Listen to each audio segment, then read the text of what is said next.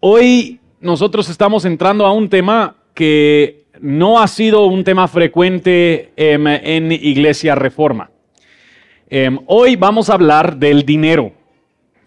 Em, y en parte nosotros hemos evitado hablar del dinero porque sabemos que hay muchas iglesias o muchas congregaciones quienes han hablado del dinero de manera retorcida, tergiversada, utilizando las escrituras para beneficio o intereses propios.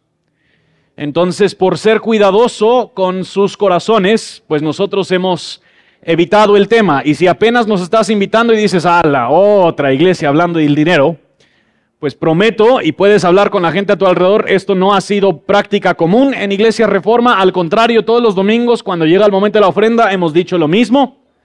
Si nos estás visitando, no te sientas en ninguna obligación en dar. Nosotros no estamos buscando beneficio propio al hablar de este tema. Pero queríamos hablar de la generosidad como una ancla porque seamos honestos, uno de los temas que más ocupa la mente de muchos de nosotros es el dinero. ¿Cuánto tenemos? ¿Cuánto vamos a ganar?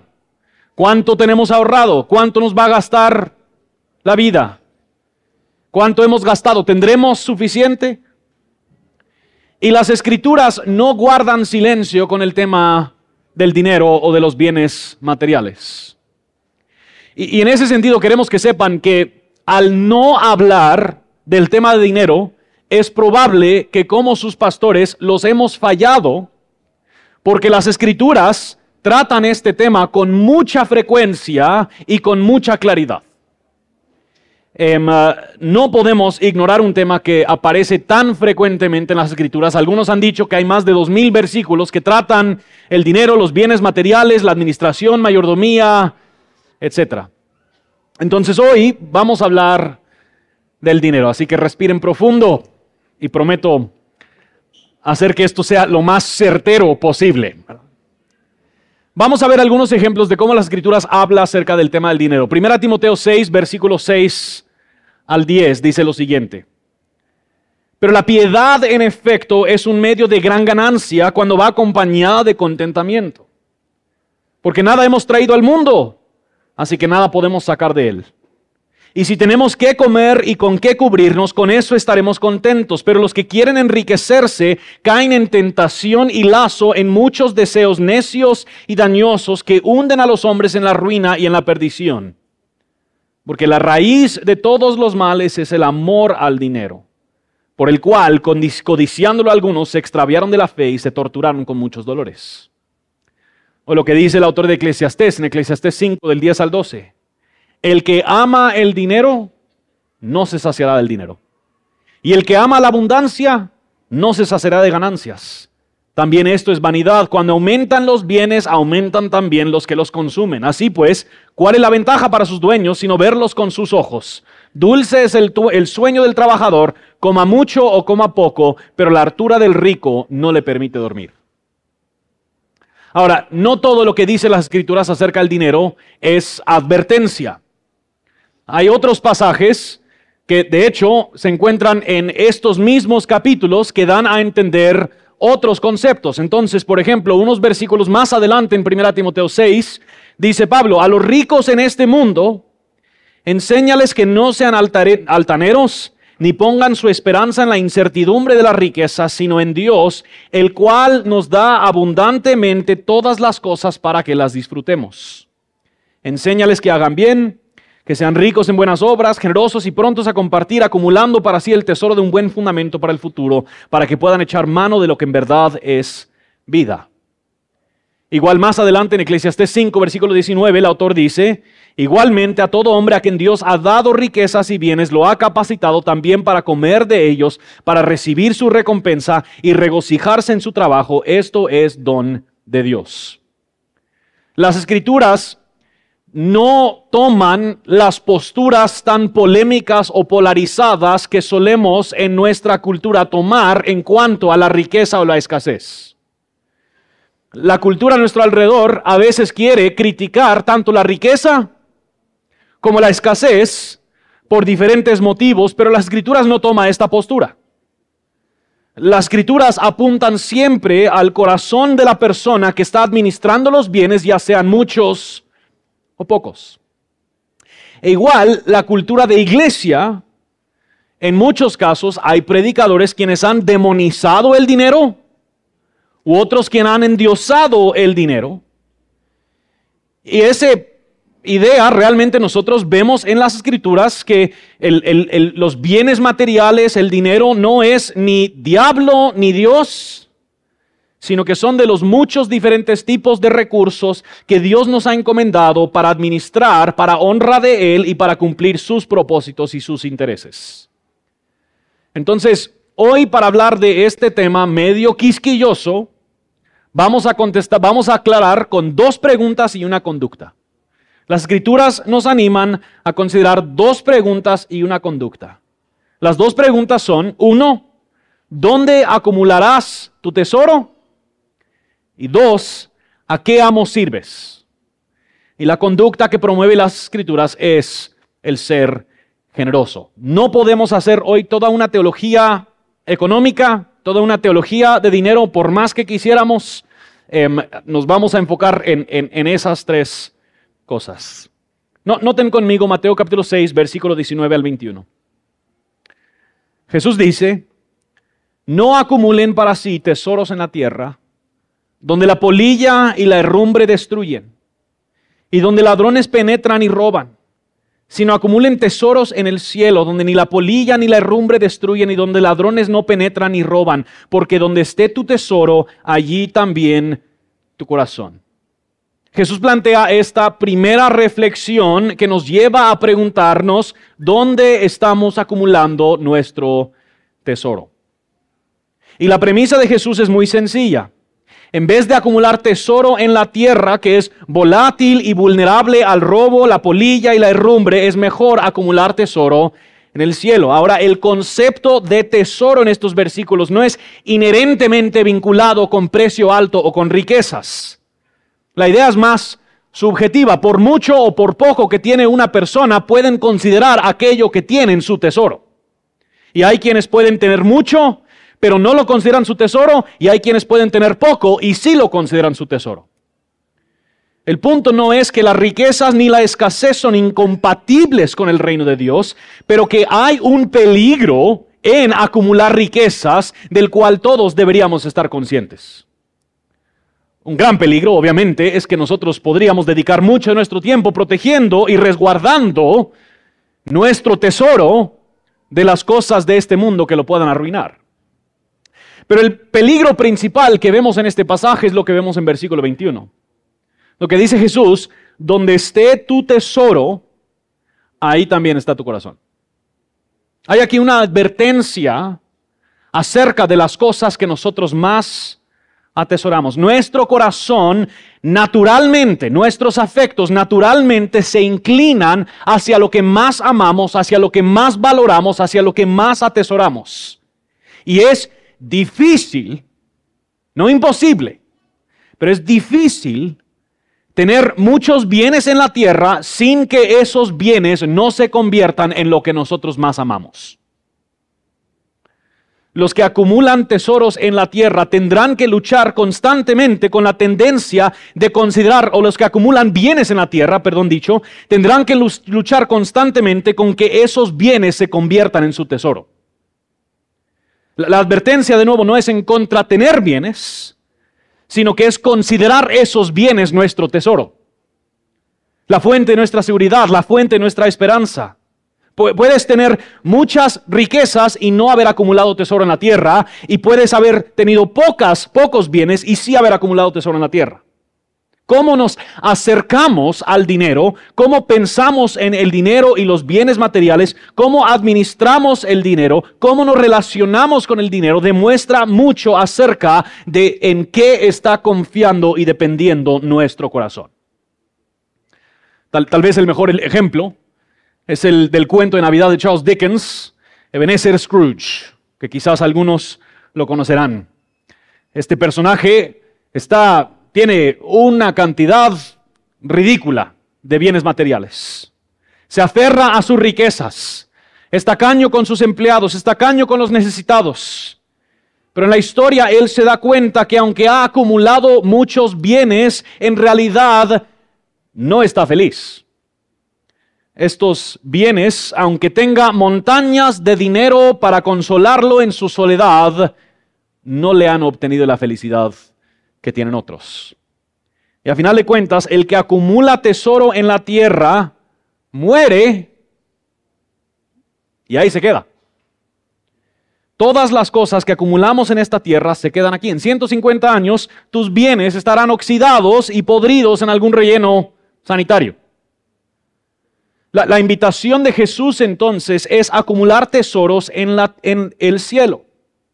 La manera de asegurar que tus riquezas, ya sean muchas o pocas, no se vuelven tu tesoro es acumular tesoros en el cielo. Es cultivar una vida que mira mucho más allá de estos 70, 80 años que Dios nos da en esta tierra e invertir en la eternidad que nos espera. El tesoro que nos debería preocupar es aquello que obtenemos después de la muerte. El tesoro celestial se refiere a esto. Todas aquellas cosas que sí nos acompañan en la eternidad, que manifiestan el reino de Jesús, santidad ante Dios, buenas obras ante nuestro prójimo, obediencia a Dios, personas en quienes hemos, con, con quienes hemos compartido el Evangelio, discípulos hechos y por supuesto el enfoque de este pasaje, generosidad con nuestros bienes materiales y las riquezas que nosotros tenemos. Así acumulamos tesoros en el cielo. Para evitar los peligros de acumular tesoros en la tierra, el seguidor de Jesús es invitado entonces a una generosidad profunda, invirtiendo sus bienes en aquellas cosas que le traen honra a Dios y cuidan a su prójimo. ¿Dónde acumulas tu tesoro? La primera pregunta. Ahora, algunos quizás entonces van a argumentar, ya me cansé de estar sentado. No tarde mucho. Algunos quizás van a argumentar, pero ¿por qué tiene que ser una o la otra? No, no podríamos acumular tesoros en la tierra y también acumular tesoros en el cielo. Pues es, es, a ese argumento que Jesús entonces se dirige en unos versículos más adelante, en versículo 24, haciendo esta pregunta, ¿a qué amo sirves? Noten Mateo 6, 24. Nadie puede servir a dos señores, porque o aborrecerá a uno y amará al otro, o apreciará a uno y despreciará al otro. Ustedes no pueden servir a Dios y a las riquezas. Jesús está diciendo que siempre habrá un conflicto de lealtad entre nuestra lealtad y sumisión ante nuestros bienes materiales o nuestra lealtad y sumisión a Dios como Señor de toda nuestra vida aunque el dinero no es un Dios, rápidamente los seres humanos y nuestra cultura popular lo llega a endiosar. Obviamente muchos quizás lamentamos ciertos pecados en la sociedad o la cultura, pero la hartura, el, el materialismo de la cultura a nuestro alrededor también es digno de nuestro lamento y de nuestra tristeza. Se vuelve rápidamente el dinero la fuente de nuestra confianza, nuestra fortaleza, nuestro refugio, nuestra seguridad. En el dinero o en nuestros bienes materiales colocamos nuestra esperanza para el futuro, colocamos nuestra esperanza para la aprobación o afirmación de otros, obtenemos nuestro sentido de valor e importancia por la cantidad de recursos que tenemos. Discriminamos a las personas en base a cuánto tienen o a cuánto no tienen. A muchos no nos interesa ganar más, nos interesa ganar más que los demás. Y la premisa es sencilla. Si verdaderamente vivimos nuestra vida en sumisión al Dios verdadero, entonces todo lo que somos y todo lo que tenemos le pertenece a Él y Él es entonces quien determina cómo se usa todo lo que somos y todo lo que tenemos. Somos libres de otros amos al someternos a Dios. Libres hasta para ganar, ahorrar disfrutar y dar sin que el dinero o nuestras posesiones ejerzan dominio sobre nosotros. En cambio, si vivimos nuestra vida como siervos del dinero, con los bienes materiales, el mamón, como nuestro amo, entonces siempre seremos esclavos. Estaremos constantemente afanados, ansiosos, preocupados por cuánto tenemos, ansiosamente revisando nuestro saldo, contando y contando nuestros bienes, siempre queriendo más, pero nunca teniendo suficiente. El, el dinero no te puede hacer feliz. Eso se ha comprobado ya por siglos. Es un excelente recurso para los propósitos de Dios, pero es un amo cruel que te demandará más y más de tu atención y de tu preocupación. Y no solo eso, las escrituras son claras, que el amor al dinero es la raíz de todos los males. Esta lujuria por tener más, esta avaricia producida por ser esclavo al dinero desatará en nosotros otras tentaciones y otros males. Ahora de nuevo, no es el dinero que es la raíz de toda maldad, es el amor al dinero que es raíz de toda maldad. No es por accidente, creo yo, que la palabra amo y amor son tan parecidas. Un amo es quien tiene dominio sobre ti, lo que más valoras y lo que más se toma en cuenta a la hora de tomar decisiones, igual que el amor. Tu amo es lo que más amas. Por más que tú quieras decir que el, Señor es verdaderamente tu amo, tu amo es lo que más amas. Eso es lo que ejerce dominio sobre nosotros. Y tener bienes materiales como amo es amar al dinero y los bienes sobre todas las cosas. Y lo engañoso de amar el dinero es que verdaderamente nos engaña a creer que nosotros somos los dueños de estas cosas. Nos engaña a creer que nosotros somos los merecedores. Nos engaña a creer que nosotros somos superiores a otros, estamos por encima de otros y por encima del dinero. Cuando en realidad nosotros estamos siendo aplastados bajo el peso de tener que mantener y proteger el tesoro que hemos acumulado. Cuando el dinero es nuestro amo, no somos libres, somos esclavos. La Biblia plantea otra relación que tiene el Hijo de Dios con los bienes materiales. La Biblia constantemente afirma que Dios es el dueño de todas las cosas. Salmo 24.1. Del Señor es la tierra y todo lo que hay en ella, el mundo y los que en él habitan. No, no, hay cosa alguna que tú tengas en tu casa o en tu cuenta bancaria que no le pertenezca a Dios. Ageo 2.8. Mía es la plata y mío es el oro, declara el Señor de los ejércitos. Para el que sirve a Dios como su amo, su cuenta bancaria no es suya. Su trabajo no es suyo. Sus hijos no son suyos. Su casa no es suya. Vehículos no son suyos. Libros no son suyos.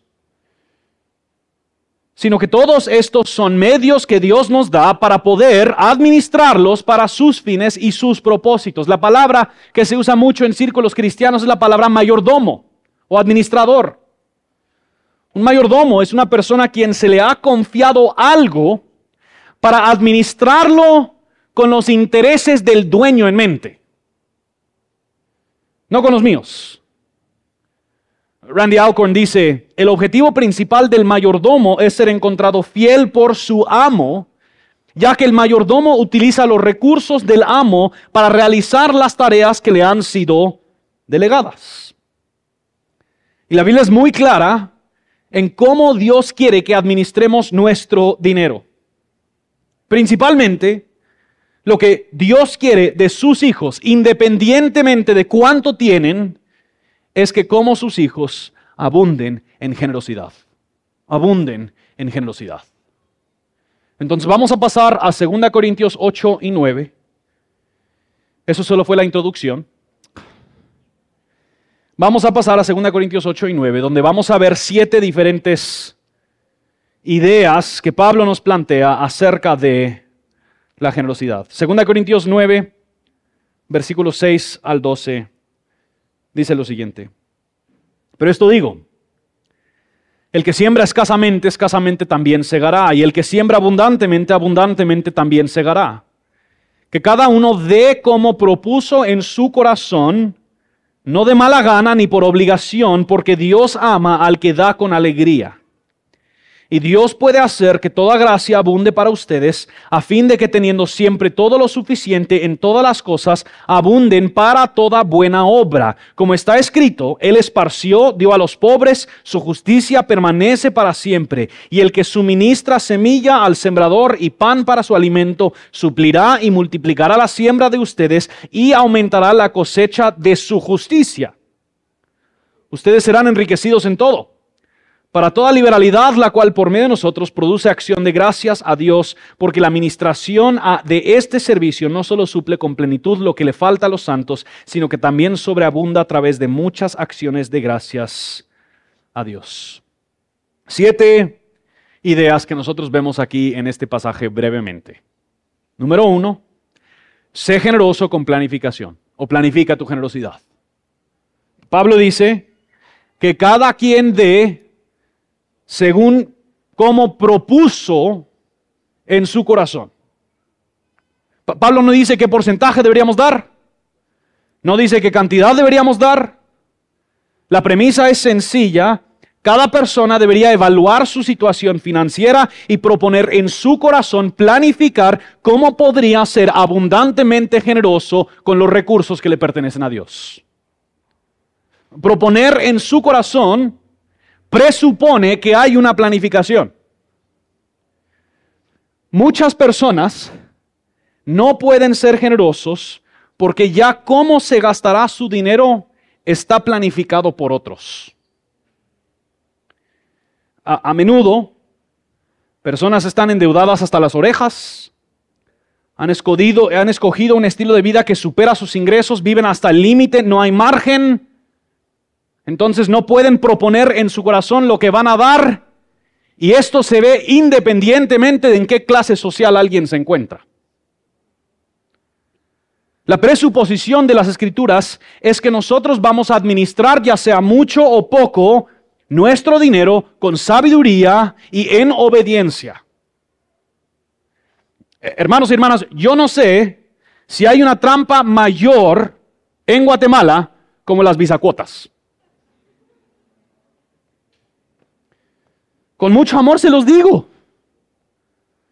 Muchas personas tienen todo su dinero amarrado en cuotas, en deudas, porque quisieron comprar algo por el cual no tenían el dinero y por lo tanto no pueden ser generosos. Lastimosamente, muchos de nosotros, nadie nos ha enseñado cómo administrar nuestras finanzas. No sabemos manejar nuestro dinero, entonces no sabemos planificar con lo que Dios nos ha encomendado. Sencillamente, si no tienes o no manejas un presupuesto, va a ser difícil ser generoso. Un presupuesto es precisamente eso, es un presupuesto. Estás suponiendo anticipadamente cómo vas a utilizar los recursos que Dios te está dando. Y en primera instancia, cuánto vas a dar. John Wesley predicó un sermón famoso acerca del dinero donde él dijo lo siguiente, gana todo lo que puedas, ahorra todo lo que puedas y da todo lo que puedas. Por supuesto, no, no hay nada malo en, en poder tener más mientras que nos guardamos de no acumular tesoros en la tierra, tenemos claro a qué amos servimos y estamos siendo generosos con lo que Dios nos ha dado. Proponerte en tu corazón significa que, con las personas por las que eres responsable económicamente determinan juntos cuánto van a dar y a qué van a dar. Y les, les digo lo siguiente para que ustedes sepan dónde está mi corazón. Yo no gano ni un solo centavo de Iglesia Reforma.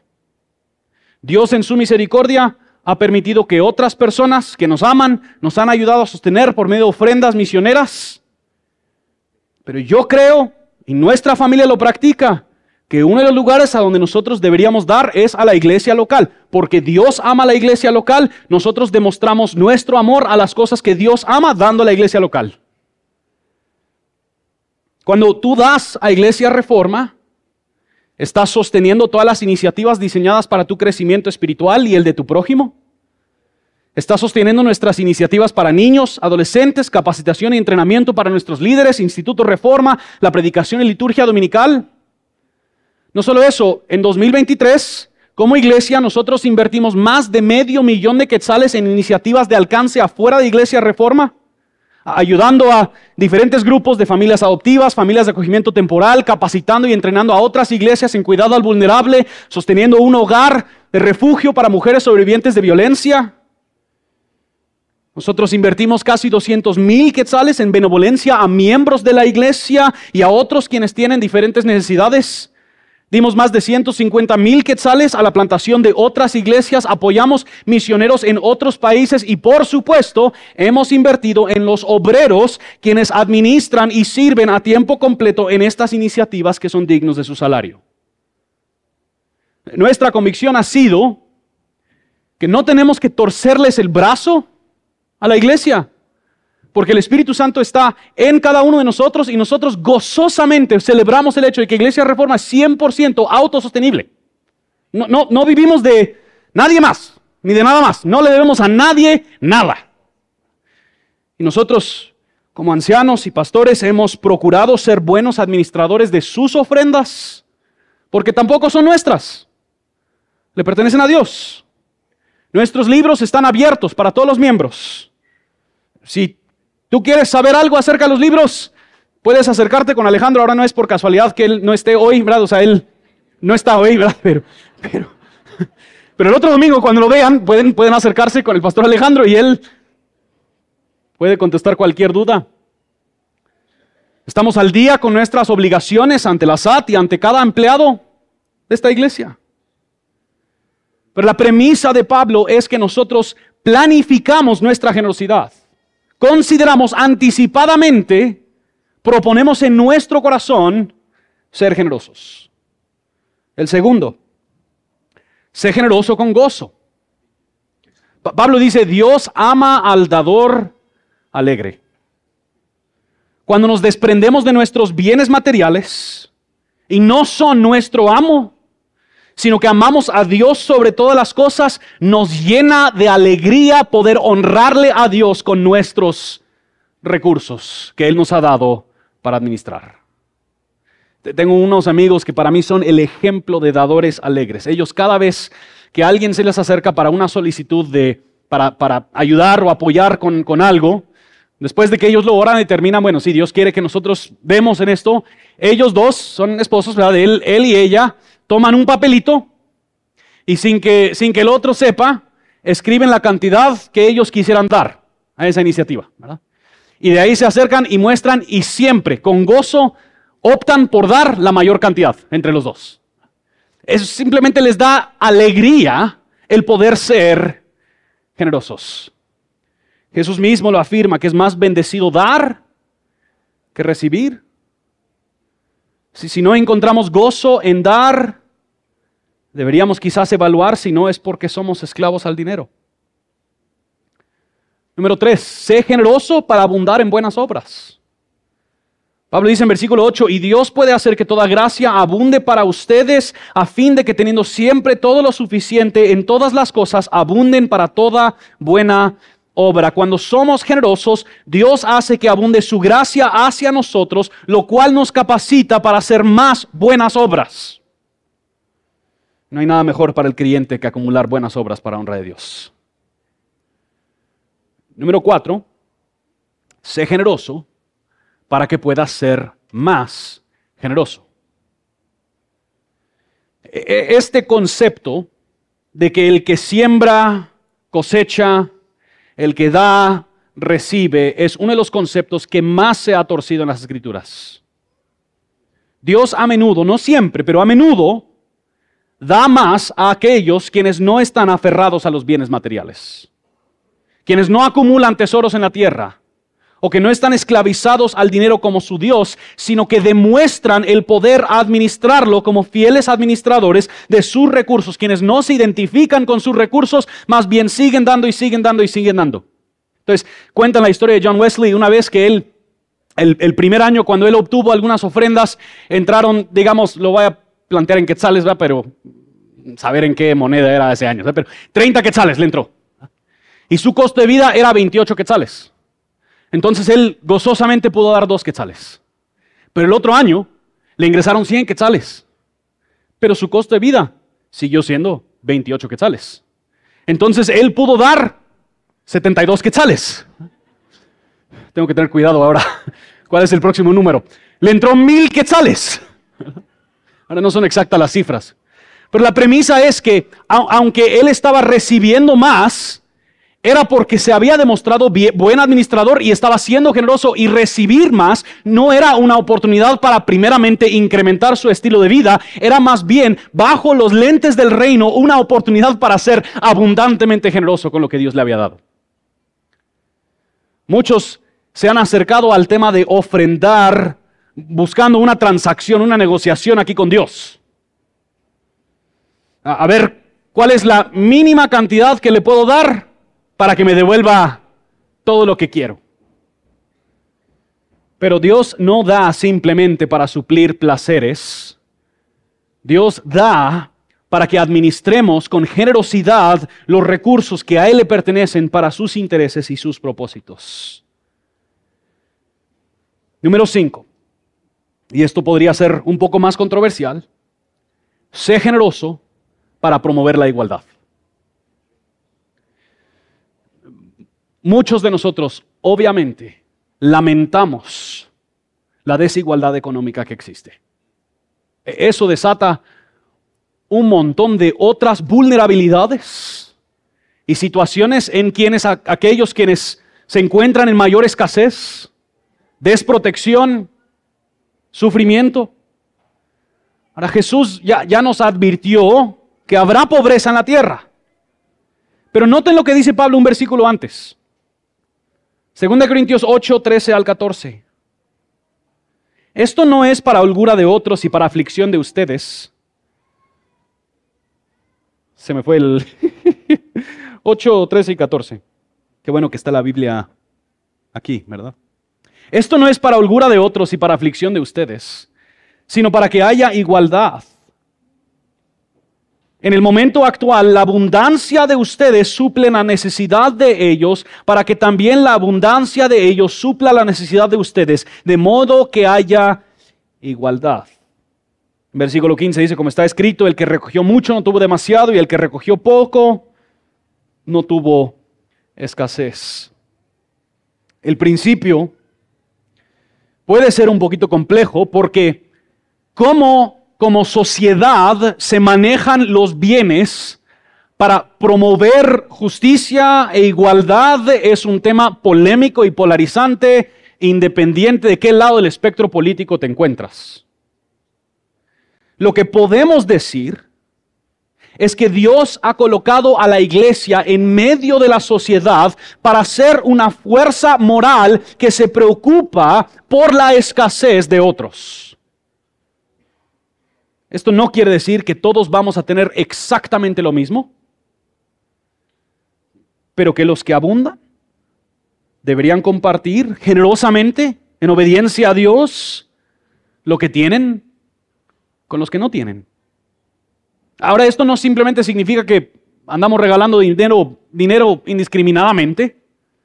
Hay ciertos buenos principios de desarrollo que se pueden implementar. Pero especialmente en la iglesia hay personas quienes están sufriendo situaciones económicas fuera de su control, simplemente por las circunstancias de vida, por pérdida de trabajo, costos altos de atención médica, emergencias imprevistas, aún opresión e injusticias en las colonias en las que viven y los que abundan. Deberíamos en compasión y misericordia y justicia apoyar y ayudar a los que sufren abundar en riqueza sin compasión a nuestro hermano en Cristo que está sufriendo escasez se acerca más al odio que al amor. Y en muchos casos revela dónde está nuestro corazón y a qué amo servimos. Número 6. Sé generoso para reflejar a Dios. Versículo 11. Ustedes serán enriquecidos en todo para toda liberalidad, la cual por medio de nosotros produce acción de gracias a Dios. Cuando nosotros damos reconociendo que lo que nosotros tenemos viene de Dios y lo usamos para honrar a Dios, esto produce en otros gratitud a quién? A Dios. Algunos de nosotros somos generosos, pero como que queremos ese agradecimiento de regreso. Mira, yo le di como que no, no estuvo muy agradecido que le di. El, punto no es tu protagonismo en la generosidad, el punto es el protagonismo de Dios en esta generosidad, en, en, en, que todos los bienes le pertenecen a Él. Los que tienen muchos son de Dios y los que tienen pocos son de Dios y Dios lo ha distribuido para que haya una interdependencia en nosotros y así haya acción de gracias y adoración a Dios. Dios es generoso y por lo tanto si decimos ser como Dios también seremos generosos. Pero por último, sé generoso para demostrar el Evangelio. Noten lo que dice Pablo en versículo 13 del capítulo 9. Por la prueba dada por esta administración, perdón, lo voy a leer en otro, otra versión. En efecto, al recibir esta demostración de servicio, ellos alabarán a Dios por la obediencia con que ustedes acompañan la confesión del Evangelio de Cristo y por su generosa solidaridad con ellos y con todos. Cuando nosotros damos, esto pone en manifiesto el Evangelio en el cual creemos. demuestra nuestra sumisión al Evangelio. La generosidad es una demostración, un ejercicio visible del mensaje del Evangelio. La vida, muerte y resurrección de Jesucristo es el acto más generoso en toda la historia del universo. Y cuando nosotros damos hay un espejo del Evangelio. Noten lo que dice Pablo en capítulo 8, versículo 9. Ya conocen la gracia de nuestro Señor Jesucristo, quien era rico y por causa de ustedes se hizo pobre, para que mediante su pobreza ustedes llegaran a ser ricos. Eh, el Hijo eternamente amado por el Padre es el tesoro del cielo. Es el tesoro de mayor valor para el Padre. Y el Padre más ama a Jesús, más se deleita en Jesús. Y el Padre dio a Jesús.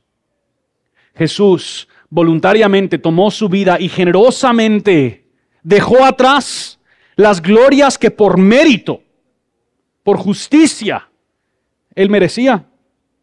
Y generosamente derramó su vida en servicio y en rescate de muchos. No, no solo diezmó, sino que su vida entera fue entregada al Padre y a los intereses del Padre. Y por medio de la generosidad de Dios en Cristo, nosotros hemos obtenido toda bendición en los lugares celestiales, una herencia eterna, una adopción perfecta. Hemos encontrado riquezas en Cristo que superan todos los bienes materiales que podríamos acumular.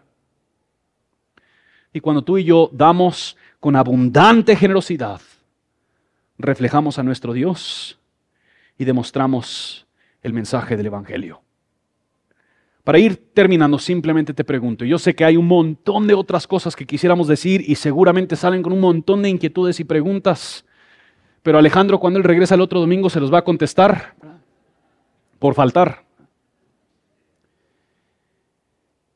Dos preguntas, un par de preguntas. ¿Cómo luce tu relación con el dinero? ¿Dónde estás acumulando tesoro? ¿A qué amo sirves? ¿El, el 100% de lo que tienes le pertenece a Dios? ¿E, ¿Estás administrando lo que Dios te ha dado para las cosas que le interesan a Dios, para las cosas que Dios ama? ¿Para los intereses de Dios o para los tuyos? Voy a pedir al equipo de música que pase adelante. Estas últimas dos semanas hemos hablado del servicio y de la generosidad. Y en el, en el mero centro de ambas está el concepto de que Cristo es Señor de toda la vida de aquellos quienes lo siguen a Él. que Él es quien ejerce dominio, autoridad, gobierno sobre tu vida y que entonces todo lo que tienes, tu tiempo, tus recursos, tus bienes, tus talentos, tu inteligencia, tus iniciativas, tu estrategia, tus dones, todas esas cosas no son tuyas, sino que Él nos las ha confiado para nosotros administrarlas para cumplir sus intereses y sus propósitos. Entonces, esa es la reflexión principal. Ahora, nosotros hemos preparado dos maneras muy prácticas. A la hora que has ido reflexionando en tu corazón, hemos preparado dos herramientas muy prácticas. Una son oportunidades donde tú puedes servir aquí adentro de Iglesia Reforma. Y tenemos un enlace, iglesiareforma.org, diagonal, quiero servir. Es fácil. Entras, hay un montón de diferentes oportunidades, rellenas el, el, formulario, creo, yo no me encargo de esas cosas, así que, pero por ahí me contaron, así es el chisme, ¿verdad? Rellenas el formulario y las personas a cargo van a estar en contacto contigo. Pero la otra es iglesiareforma.org, diagonal, quiero dar. E, esta es llena de oportunidades que no están aquí adentro de Iglesia Reformas. Bien, estas son organizaciones aliadas, personas con quienes nosotros hemos colaborado, trabajado, diferentes entidades que ellos tienen necesidades y hay oportunidad para nosotros servirles y seguramente hay más. Si tienes más, si conoces algunos, nos los puedes comentar y nosotros lo evaluaremos y lo podríamos colocar. Pero la, la premisa es nosotros queremos ser prácticos y concretos. Entonces, ¿qué? Aquí hay oportunidades. Pero en el meollo del asunto regresa esta idea de quién es amo, quién es Señor de tu vida. Y yo les confieso, lucho con la avaricia, lucho con el afán, lucho con la ansiedad por cómo en nuestra familia vamos a estar. Yo, yo no digo todas estas cosas desde una posición superior. He, he, tenido esta semana que reflexionar de que hay áreas de mi vida donde Cristo no es en todo mi amo. Y entonces yo, yo te quiero invitar junto con tu pastor pecador y rebelde, redimido y rescatado en Cristo, a que evaluemos y reflexionemos en nuestro corazón. ¿Cuáles son las áreas de nuestra vida no sometidas a Él? Vamos a tomar de los elementos de la Santa Cena, el equipo puede pasar adelante. Y esto es una oportunidad para nosotros precisamente hacer eso. Reflexionar. Y si tú como yo tienes algo por el cual arrepentirte, esto es un excelente momento. Como siempre decimos, esto es una cena familiar. Si has confesado fe en Cristo, bienvenido a la mesa. Nosotros queremos que juntos como su pueblo gocemos de eso. Si no has creído aún el mensaje del Evangelio, te pediríamos que te abstengas, no por que te queremos juzgar ni nada así, simplemente por respeto a nuestra celebración. Y a la vez, esto es un momento para nosotros ponernos a cuentas con Dios, evaluar y reflexionar y traer lo que tengamos que traer ante Él. El tiempo es suyo.